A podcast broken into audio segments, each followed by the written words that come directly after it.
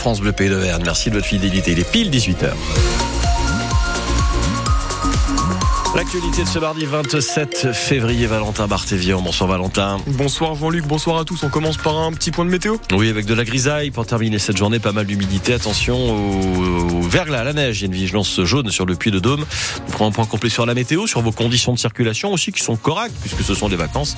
C'est à suivre dans 5 minutes.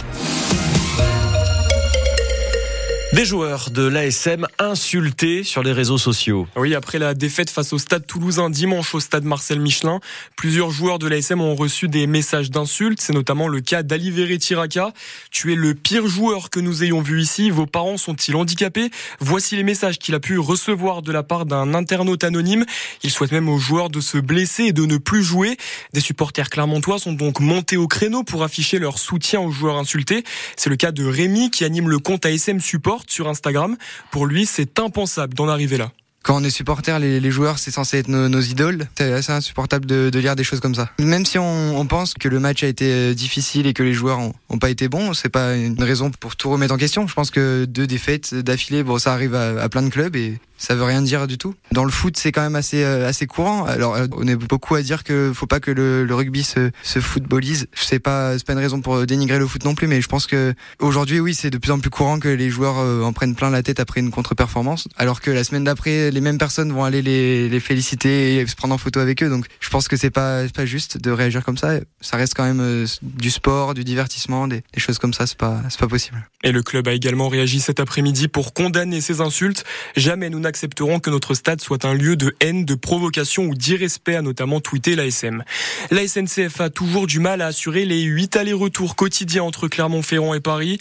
Le train de 17h57 n'a pas pu partir de Paris il y a tout juste quelques minutes, faute de matériel.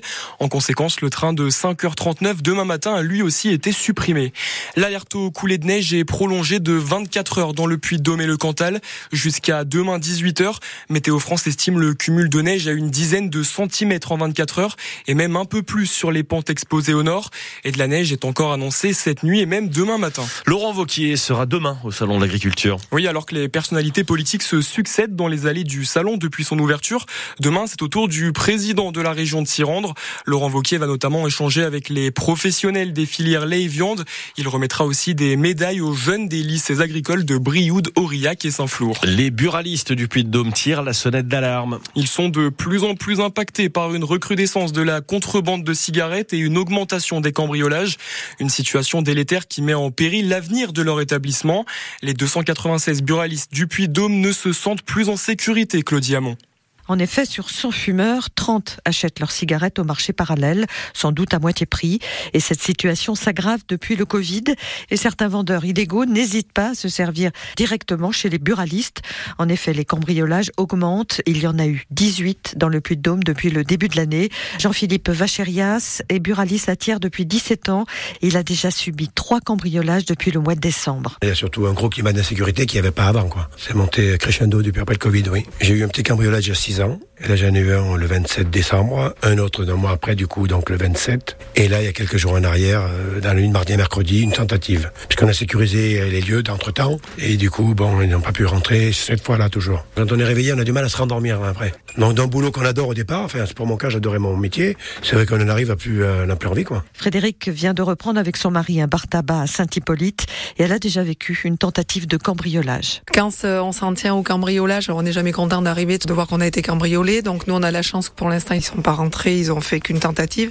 La plus grande angoisse, en tout cas en ce qui me concerne, et on est nombreux à être dans la situation, c'est le braquage. Parce que là, je pense qu'au niveau du traumatisme que ça peut laisser, euh, c'est autre chose. Les buralistes observent également une baisse de fréquentation et des volumes vendus de 9% en 2023. Et on revient sur ce sujet demain matin à 7h45 avec notre invité Vincent Charbonnel. Il est buraliste à Clermont-Ferrand et président de la Fédération des buralistes du Puy-de-Dôme. Après la polémique suscitée par les déclarations d'Emmanuel Macron hier, l'Élysée a annoncé aujourd'hui qu'un débat et un vote auraient lieu au Parlement sur la question du soutien à Kiev.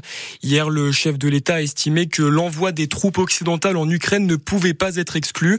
Des propos qui ont entraîné de nombreuses réactions en France, notamment au sein de l'opposition, mais aussi en Europe comme en Allemagne Le chancelier Olaf Scholz a affirmé qu'aucun soldat ne serait envoyé en Ukraine par des pays d'Europe ou de l'OTAN. Dans l'actualité également, après l'adoption du projet d'inscription de l'IVG dans la Constitution par l'Assemblée nationale, c'est au Sénat d'examiner le texte demain. De son côté, la Fondation des femmes a rassemblé 95 000 signatures sur sa pétition Monsieur Larcher voté pour l'IVG. Le président du Sénat, Gérard Larcher, s'était en effet déclaré opposé à cette constitutionnalisation fin janvier. Il avait justifié sa position en déclarant que la Constitution n'est pas un catalogue de droits sociaux. Des armes à feu saisies au domicile d'Alain Delon. Oui, pas moins de 72 armes à feu et 3000 munitions dans sa propriété à Douchy dans le Loiret. C'est ce qu'a annoncé aujourd'hui le parquet de Montargis. Gravement malade, l'acteur de 88 ans qui vit désormais sous protection judiciaire pour son suivi médical les détenait sans autorisation. La perquisition a été menée jeudi dernier chez la star après un signalement du juge des tutelles. Connu pour être un grand amateur et collectionneur d'armes à feu, un stand de tir a même été dans la propriété de l'acteur.